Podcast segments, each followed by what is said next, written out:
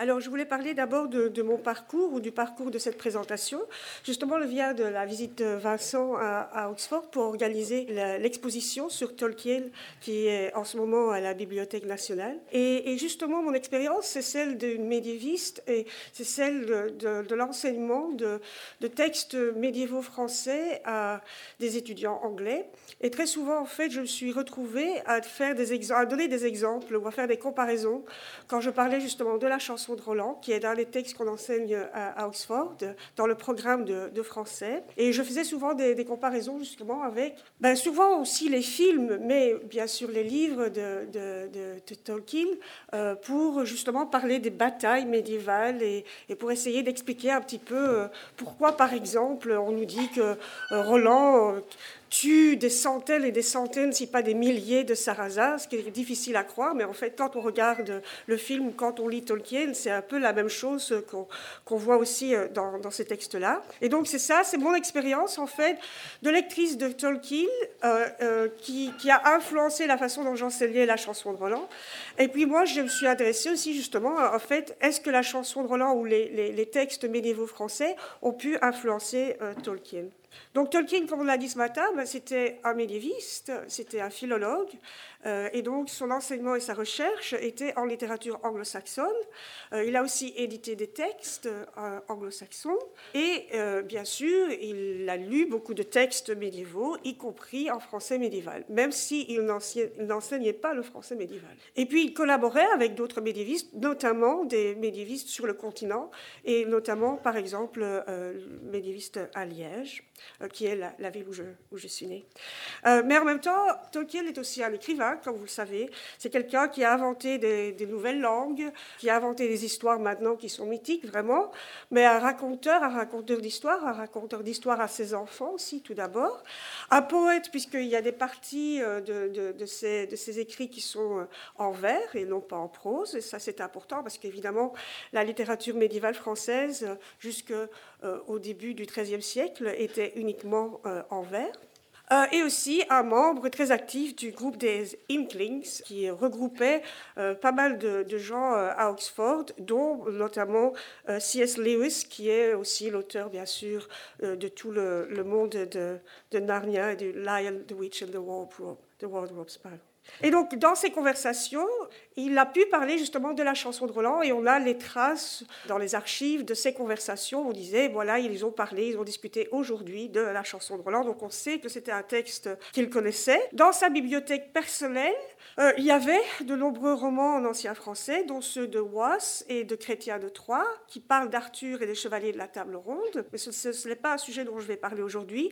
Mon sujet aujourd'hui, c'est plutôt celui des chansons de gestes. Euh, ce sont des récits exploits épiques. Donc je vais je vais en parler un petit peu plus tard, donner une meilleure euh, description de ce qu'est une chanson de geste.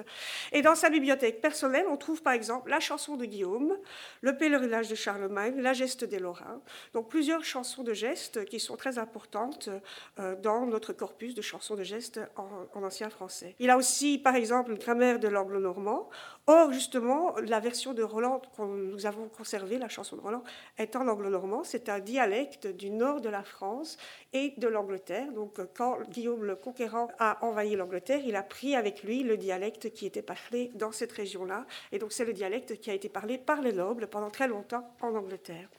Et puis, il avait aussi, par exemple, une version de Mimésis de Aobat, dont on a parlé ce matin, euh, dont le premier chapitre, justement, parle de Roland et du traître Ganelon qui trahit Charlemagne et, et Roland euh, et fait un pacte avec les Sarrasins.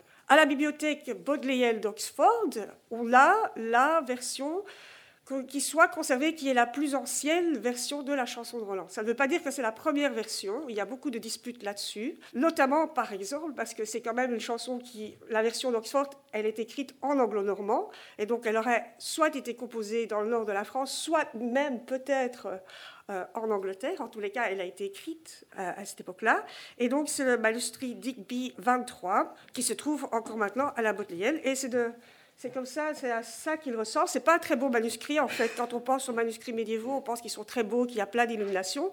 Mais ça, c'est un tout petit manuscrit comme ça qui ne paye pas de mine en fait. Donc en fait, cette version de la chanson de Roland, elle a été composée à la fin du XIe siècle, mais on sait que la chanson de roman, que le récit, la chanson de Roland existait déjà bien avant. Par exemple, on a, puisque l'épisode de euh, la bataille de Roncevaux, qui est au, cœur de la chanson de Roland. C'est un événement qui s'est passé au 8e euh, siècle, en 778. Même si la chanson de, Roland ne raconte pas exactement ce qui s'est passé à ce moment-là de façon historique, euh, l'événement en tant que tel se passe au 8e siècle avec Charlemagne et ses Francs, d'accord, pas ses Français hmm, nécessairement. Et le texte en lui-même a probablement été créé avant le XIe siècle parce que Roland a un ami qui s'appelle Olivier.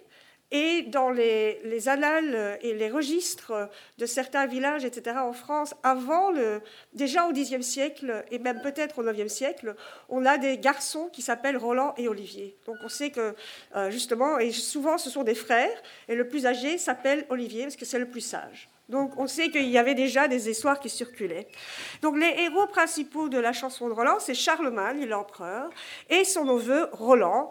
Roland et Charlemagne ont été trahis par Ganelon, qui fait un pacte avec les Sarrasins. Et euh, alors que Charlemagne croit rentrer en France victorieux et que le roi des Sarrasins lui a promis qu'il se convertirait euh, à la chrétienté et qu'il se rendrait à lui, euh, en fait, pas du tout. les Sarrasins s'apprêtent à attaquer l'arrière-garde de l'armée de Charlemagne, qui est euh, dirigé par Roland. Et donc Roland a fait le serment de protéger l'arrière-garde jusqu'au dernier, non pas au dernier homme, mais même au dernier cheval ou à la dernière mule qui reste dans l'armée de Charlemagne. Et donc c'est bien ce qui se passe, puisqu'il se bat jusqu'à la fin, euh, qu'il meurt de ce combat, et c'est ça à la fin, la deuxième partie de la chanson de Roland. En fait, Roland meurt à la moitié de la chanson de Roland, même si ça s'appelle la chanson de Roland. Et la, deuxième partie, c'est justement Charlemagne qui revient et qui venge euh, Roland, justement, euh, et qui se bat contre les Sarrasins. Donc en fait, Roland euh, se sacrifie pour protéger cette euh, euh, arrière-garde. Et évidemment, là, il y a des, des liens avec, comme on l'a dit ce matin, avec l'histoire du Seigneur des Anneaux. Donc l'univers de la chanson de Roland, c'est celui-ci. On peut voir par exemple sur la carte que la bataille de Roncesvalles, la bataille historique, s'est passée euh, à la frontière entre l'Espagne et la France. C'est à ça que ça ressemble, donc c'est un territoire quand même assez désolé. Et souvent, Roland est représenté mourant avec son corps, puisque évidemment, il a appelé Charlemagne en euh, soufflant dans son olifant pour lui signaler justement qu'il fallait revenir euh, pour venir à la rescousse et pour venger son armée. Et là, c'est un archétype, c'est-à-dire que vous voyez que la version O, ici, la version la plus ancienne de la chanson de Roland, est une seule des versions. Il y a plusieurs versions de la chanson de, de Roland qui existent, dont certaines versions même en franco-italien. Alors, L'autre chanson de geste qui a probablement influencé de Tolkien aussi, c'est la chanson de Guillaume, puisqu'il l'avait dans sa bibliothèque. C'est aussi une version très ancienne, euh, probablement commencée à la fin du XIe siècle, qui est gardée à la British Library. Par contre, on n'a qu'une seule version de cette chanson, donc on n'en a conservé qu'une seule. Et Tolkien possédait celle de Suchier. Et donc, de nouveau ici, c'est un combat euh, jusqu'à la fin avec les Sarrasins. Le, neveu de Guillaume Vivien, a promis de se battre et de ne jamais reculer. Évidemment, ça lui porte un peu malheur parce qu'il y a tellement de Sarrasins contre lesquels se battent qu'il euh, se bat jusqu'au dernier homme et il, se, il meurt lui aussi. Et de nouveau, euh, Guillaume vient à la rescousse à la fin, mais une fois que euh, a été tué déjà. Alors, qu'est-ce qu'une chanson de geste? Ben, C'est une chanson. Donc en fait, c'était vraiment chanté, c'était pas lu. Euh, certainement pas. Et sans doute que ces textes ont été d'abord rapportés euh, de poète à poète de façon orale avant d'être écrits plus tard. Donc il s'agit de littérature orale, mais qui nous a été transmise via les manuscrits.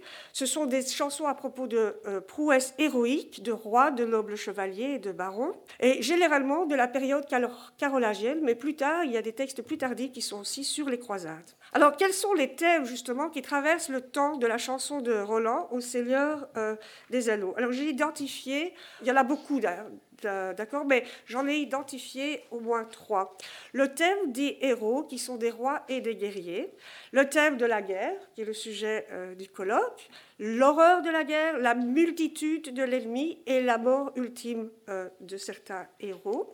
Et le thème de la chanson, justement, puisque la chanson de Roland est, liée à la littérature orale, mais bien sûr, dans Le Seigneur des Anneaux, on a constamment un rappel par les héros eux-mêmes qu'il y aura des récits à leur propos. Sam et euh, Frodo, par exemple, à la fin, parlent justement du fait que leur histoire sera racontée plus tard. Il y a ménestrel qui chante euh, après la mort de Théodèle euh, à la bataille. Et donc, il y a beaucoup d'allusions aussi dans le texte à justement à cette idée de chanson et de littérature orale.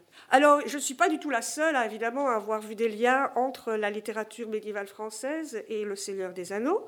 Paul Smith a, a écrit à propos de justement des liens entre, entre les deux et il parle euh, d'intertextualité et il reconnaît, il fait référence aussi au fait que Tolkien lui-même, et on en a parlé euh, ce matin, faisait allusion au cauldron of story, ou pot of soup. Donc, euh, dans les ingrédients de la soupe qu'il utilise et qu'il cuisine en faisant, en écrivant Le Seigneur des Anneaux, il met des ingrédients qu'il connaît déjà. Et un de ces ingrédients, ben, très certainement, c'est la littérature française médiévale, ce sont les chansons de gestes, et c'est en particulier probablement la chanson de Roland. Un autre exemple de ça, c'est le fait qu'il euh, y ait aussi, par exemple, euh, des allusions dans l'encyclopédie sur Tolkien à la littérature française médiévale et au fait qu'il y a des modèles qui réapparaissent, dont notamment euh, Roland et Boromir. Alors, le thème des héros, rois et guerriers. Euh, je vais vous donner une sorte de liste justement de, ces thèmes tels qu'ils sont illustrés dans les textes et j'espère pouvoir, dans la dernière partie euh, de la présentation, vous donner des extraits plus particuliers qui vous montrent euh, ces thèmes et comment ils sont illustrés dans les textes. Alors on a déjà parlé ce matin, déjà pas mal, de la mort du héros qui serait coupable d'orgueil. Euh, qui a pris des décisions euh, qui n'étaient peut-être pas les plus sages, par exemple faire un serment qu'on ne peut pas tenir, enfin qu'on pourra tenir jusqu'au bout, mais qui provoque la mort du, euh, héros, mais qui se sacrifie pour les autres. Et là, on voit bien un, lien entre Vivien, Roland et Boromir, Boromir qui se sacrifie à la fin pour protéger les hobbits, Merry et Pippa, qui sont tout près d'eux. On a l'image aussi du, héros guerrier, Roland ou Boromir, qui est, et c'est le texte qui le dit, à la fois dans les chansons de geste et euh, dans Le Seigneur des Anneaux, qui est le bras droit du roi. Donc par exemple, Boromir est le bras droit de Denethor. En plus d'être son neveu, comme Roland pour Charlemagne, ou son fils, comme Boromir pour Denethor. Euh, ce héros en tant que tel ne peut pas être tué par un seul païen, ou un seul sarrasin, ou bien un seul orc. Il est tué par une multitude d'ennemis. Et d'ailleurs, dans la chanson de Roland, on nous donne l'impression qu'il n'est pas tué en fait par les flèches des sarrasins, mais par le fait qu'il est soigné du corps si fort. Donc il est presque invincible, si vous voulez. Et après sa mort, donc à la fois Boromir et Roland utilisent le corps pour signaler justement le danger, puisque Boromir sonne du corps pour appeler Aragorn à la rescousse. Et Aragorn, le texte nous montre Aragorn qui entend sonner du corps, tout comme la chanson de Roland nous montre Charlemagne qui entend sonner le corps de Roland, qui dit euh, il faut absolument qu'on y retourne et qu'on aide Roland et aussi l'image de l'hommage qui est rendu après la mort du, du, héros. Donc, que ce soit Guillaume qui va rechercher Vivien, que ce soit Charlemagne qui va rechercher Roland, ou que ce soit Aragorn euh, qui va chercher Boromir et qui euh, prononce des paroles de regret sur sa mort, euh, ça se trouve dans, dans tous ces textes. On a aussi l'image, et on en a parlé ce matin, d'un roi qui est faible et qui a de mauvais conseillers, parce que ça c'est important aussi. Ce fait que, par exemple, Théodèle est mal conseillé par Grima, qui lui fait craindre euh, Sauron et Saruman, et Théodèle on est réduit à être un vieil homme euh, impotent, alors que euh, qu'il va se réveiller et qu'il va redevenir un grand guerrier une fois que Gandalf sera arrivé, ainsi que Aragorn. On a le couple Charlemagne et Ganelon. Ganelon essaye de persuader Charlemagne que quand Roland sonne du corps, ce n'est rien du tout. Il lui dit, mais on n'a pas besoin de, retourner. En fait, Roland, il sonne du corps même quand il chasse un lapin. et donc, du coup, bon, Charlemagne peu de temps avant de partir à la rescousse de, Roland. Euh, dans la, façon dont euh, ils sont décrits par le texte, on a aussi l'idée d'avoir une barbe blanche. Charlemagne est toujours décrit Charlemagne à la barbe fleurie. Et bien sûr, c'est l'image qu'on a de Théodèle aussi qui est décrit comme ayant une barbe blanche, mais à la même, en même temps une grande fierté. Et à la fois Théodèle et Charlemagne sont de très grands combattants dans la deuxième partie du texte. Alors, les guerriers, dans les grands guerriers, les grands héros euh, du texte ont des épées qui sont nommées. Alors Roland a l'épée qui s'appelle Durandal, et de façon quand même très très proche, hein, Aragorn a une épée qui s'appelle Anduril. Les chevaux sont nommés aussi. Par exemple, il y a un cheval qui est nommé Shadowfax, ou Skedufax maintenant euh, dans, la traduction. Et donc ça, c'est important aussi. Euh, il y a des liens interpersonnels entre les héros, par exemple les neuf compagnons de l'anneau et les douze pères de Charlemagne. Hein, donc on a des liens comme ça, les liens oncle-neveu aussi, mais aussi des couples de compagnons épiques, par exemple Legolas et Gimli. Ce sont des couples intéressants parce que ce sont des couples de gens qui sont au départ des ennemis. C'est-à-dire que les, elfes et les, nains ne s'aiment pas du tout, alors que Legolas et Gimli vont devenir de très très grands amis.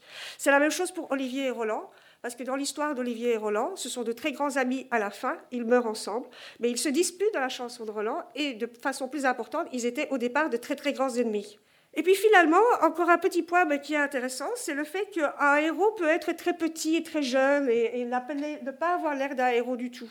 Donc par exemple, dans la chanson de Guillaume, il y a un personnage qui s'appelle Guy, en fait il s'appelle Guillaume, le petit Guy. Et c'est un autre neveu de Guillaume qui vient à la rescousse de Guillaume tout à la fin de la chanson de Guillaume. Et en fait, on nous dit qu'il va à la guerre sans pouvoir y aller. Guillaume lui dit, tu ne peux pas y aller. Euh, mais il emprunte un bouclier, il emprunte euh, une épée, et toutes les, choses qu'il emprunte sont petites. Il a un petit bouclier, une petite épée. Et à la fin, c'est lui qui tue, en fait, le roi ennemi. Et bien sûr, ici, il y a un parallèle avec Berry, parce que Merry, lui aussi, on lui dit qu'il ne peut pas aller au combat. Et puis finalement, il se déguise, enfin, il se déguise, il reçoit les, habits d'un jeune elfe, ou d'un jeune guerrier, pardon, un jeune guerrier euh, Rohirrim, pour aller au combat. Et on dit que ce sont les, armes d'un enfant, puisqu'il est tellement petit. Mais en fait, c'est aussi Merry qui aide euh, à tuer, justement, euh, le chef des Lashgun.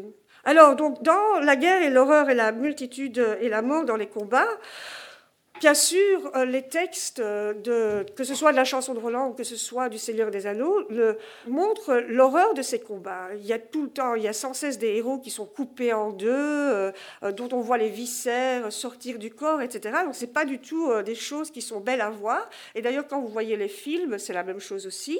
L'importance aussi de la multitude des ennemis. On n'en a pas un, on n'en a pas deux, on en a des milliers.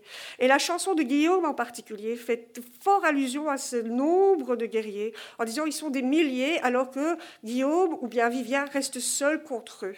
Et ce qui est intéressant aussi, c'est la description de la déroute des guerriers, euh, justement, dans les textes. C'est-à-dire qu'à la fin de la bataille, les Sarrasins de la chanson de Roland, soit sont tués, soit s'échappent et se noient dans un fleuve. Et c'est exactement la même chose qu'on voit dans, à la fin de la bataille, euh, d'une des batailles du Seigneur des Anneaux, où on nous dit aussi très précisément que les orques et les, les forces du mal s'enfuient et aussi se noient. Alors bien sûr, et c'est les exemples que je vais vous montrer euh, de, façon très rapide, les ennemis sont décrits, que ce soit des sarrasins ou que ce soit des orques, ils sont décrits physiquement et moralement comme étant horribles. Ce sont des monstres, ce sont des animaux, et ce sont aussi des sorciers, ce sont des gens qui ont des liens avec le diable. Ils viennent des terres où littéralement rien ne pousse. Et ça, c'est les, textes, la chanson de Roland le dit, le Seigneur des Anneaux le dit aussi. Il est donc plus facile de tuer des gens qui n'ont rien en commun avec nous et qui sont déshumanisés, s'il vous plaît, si vous voulez. ce sont des animaux, ce sont des gens, euh, ce sont des, êtres euh, qui ne sont pas des hommes. Et la, dernière chose qui est importante dans les thèmes de la guerre ici, c'est aussi les discours. C'est-à-dire que les guerriers font des discours avant et après la bataille. Un discours pour faire peur aux ennemis, un discours pour encourager les troupes. On l'a vu ce matin avec les harangues. Donc la harangue des troupes, mais aussi dans les chansons de gestes, la prière du plus grand péril. C'est-à-dire à un moment où tout a l'air désespéré, le héros épique de la chanson de Roland ou de la chanson de Guillaume ou du Seigneur des Anneaux parle, prie, euh, parle pour dire on va se battre jusqu'au bout. Euh, et bien sûr, il y a le regret et les, complaintes pour les morts. Alors, le troisième thème que j'ai évoqué, c'est celui des chansons du présent à, la légende. Donc, comme je l'ai dit tout à l'heure, il y a des chants et des complaintes pour les morts, particulièrement pour les héros comme Roland, Vivien et Théodème. Il y a toute une chanson sur la mort de Théodème dans Le Seigneur des Anneaux. Le texte réfère au chant futur et au chant passé, c'est-à-dire qu'il parle de ce qui a déjà été dit sur les héros, mais il parle aussi de ce qui sera dit dans le futur. Et euh, la, chanson de Roland est très intéressante sur ce point parce que la chanson de Roland parle de la geste. Et la geste, ça veut dire le texte, l'histoire nous dit que il y avait autant de, par exemple, autant d'ennemis sur le champ de bataille. Et donc ça, c'est très intéressant parce que ça veut dire que à la fois on nous parle, on nous donne l'histoire en temps, si vous voulez, réel, mais on nous dit aussi qu'il y a déjà une histoire qui a été faite sur l'histoire. Euh, et ça, c'est la même chose dans Le Seigneur des Anneaux. Ah, bien sûr, vous savez tous que si vous avez vu les films sur Le Seigneur des Anneaux, que l'importance de la musique et des chants dans le film, et, surtout quand il y a des, euh, combats, euh, est, vraiment très, très importante. Alors, les, héros dans, ces textes espèrent qu'une bonne chanson soit chantée à leur propos. Donc, par exemple, Roland, et ça c'est une des, des, phrases iconiques de, la chanson de, Roland, nous dit que chacun veille à asseller de grands coups pour que sur nous, on ne chante pas de chansons déshonorantes. Les païens ont le tort, les chrétiens le droit. C'est très clair. La structure sociale des ennemis, en fait, c'est très intéressant parce qu'il y a un parallélisme à la fois entre euh, les, sociétés, la société, je vais dire, des héros du bien et ceux des héros du mal, mais il y a des termes exotiques, c'est-à-dire que, par exemple, dans la chanson de Roland, on a les noms pour les Sarrasins comme mal, bien, mal, duit, etc. Vous voyez bien que ce sont des noms euh, euh, qui ont un une résonance ici négative, et des titres et des fonctions qui sonnent, qui sont exotiques. C'est la même chose, bien sûr, dans Le Seigneur euh, des Anneaux, puisque par exemple ici on voit euh, des mots comme Gottmog, comme Variag, comme Sudron. Certains de ces mots sont seulement utilisés à ce moment-là du texte, et c'est seulement ça donne un sentiment d'exotisme au texte à la fois, il y a d'une certaine manière une ressemblance entre les héros du mal et les héros du bien. À Sarrazin, dans la chanson de Roland, peut être euh, introduit comme un homme brave. Il pourrait être semblable à ce qu'un chrétien serait si seulement il n'était pas païen. Et donc, se battre contre un ennemi tel euh, montre beaucoup de courage et est particulièrement difficile. C'est ce qu'on a à la chanson de Roland. Il y a là l'émir de Balaguer. Pour sa bravoure, il est fort réputé. S'il était chrétien, ce serait un vrai baron. Et puis ici, on nous voit aussi quand on décrit les Sudrons et les Orientés, qu'ils ne sont pas des orques, bien sûr, ce sont des hommes. Euh, on nous dit que ce sont des hommes hardis et implacables et durs au désespoir, forts et aguerris qui ne demandent aucun quartier. Il y a des différences, bien sûr, et c'est les différences sur lesquelles on peut vraiment, peut éclairer dans, le texte. Il y a des anecdotes sur la sorcellerie, sur le diable, des comparaisons avec les animaux, la cruauté aussi, même le cannibalisme parfois. Euh, et cette déshumanisation euh, de l'ennemi crée une distanciation par rapport aux auditeurs-lecteurs. Donc c'est aussi particulièrement de, brave de se battre contre eux. Vous voyez ici, par exemple, qu'on décrit la peau bistre, les yeux obliques, les jambes fortes et les mains épaisses des orques, ou bien de longs bras traînants pratiquement jusqu'au sol. Dans la chanson de Roland, on nous dit que les Mycènes ont des, têtes énormes sur leurs échines, au milieu du dos, ils ont des soies à la manière des porcs. On voit que c'est un peuple qui ne sert pas notre Seigneur. Vous n'entendrez parler, euh, jamais parler de plus félon. Ils ont la peau aussi dure que du fer. C'est pourquoi ils n'ont pas besoin de haume ni de haubert, et ils sont déloyaux et cruels. Et puis un autre, euh, ici, on voit cette allusion au fait que le, soleil ne nuit pas sur leur, euh, sur leur pays et que le blé ne peut pas y croître. Bien sûr, ici, on voit des exemples de ça dans la façon dont les trolls sont, euh, sont décrits. Euh, dans le retour du roi. Particulièrement ici, on nous dit ils étaient plus grands et plus larges que des hommes et ne portaient qu'un les trois costumes garnis d'écailles pointues. Ou peut-être était-ce là leur horrible cuir. Donc euh, ici, il y a vraiment ce, parallèle avec la chanson de Roland. Et puis on nous dit que le chef troll qui l'avait frappé se pencha sur lui et tendit une griffe pour le saisir, car ces abominables créatures avaient coutume de prendre ceux qu'ils terrassaient pour leur croquer la gorge. Ça, c'est une illustration de Sauron euh, par Tolkien, du prat de Sauron. Alors, je vais aller un peu plus vite parce que j'ai pas beaucoup de temps euh, qui, me, qui me reste. Euh, mais je vous donne ici quelques extraits, justement, qui montrent le fait que dans la chanson de Roland, Roland sonne du corps et que Charlemagne l'écoute en nous disant par exemple Ce corps à longue haleine, un chevalier y met toutes ses forces. Alors qu'ici, on a aussi Aragorn qui nous dit Le corps de Boromir, s'écria-t-il, il est aux abois. On voit ici la mort de Vivien, dans la chanson de Guillaume, pas dans la chanson de Roland, qui est près d'un étang, près de la fontaine, sous le feuillage d'un immense olivier. Euh, il a été percé de 15 plaies profondes. Et si vous regardez la mort de Boromir, donc ici on a, il y a Vivien, il y a Roland, il y a des liens avec les deux. La mort de Boromir, c'est la même chose. Euh, il est euh, non loin d'un lac, il trouve Boromir. il était assis, le dos appuyé contre un grand arbre. Il était atteint de nombreuses flèches. Et puis vous voyez aussi ce qu'il dit sur sa mort.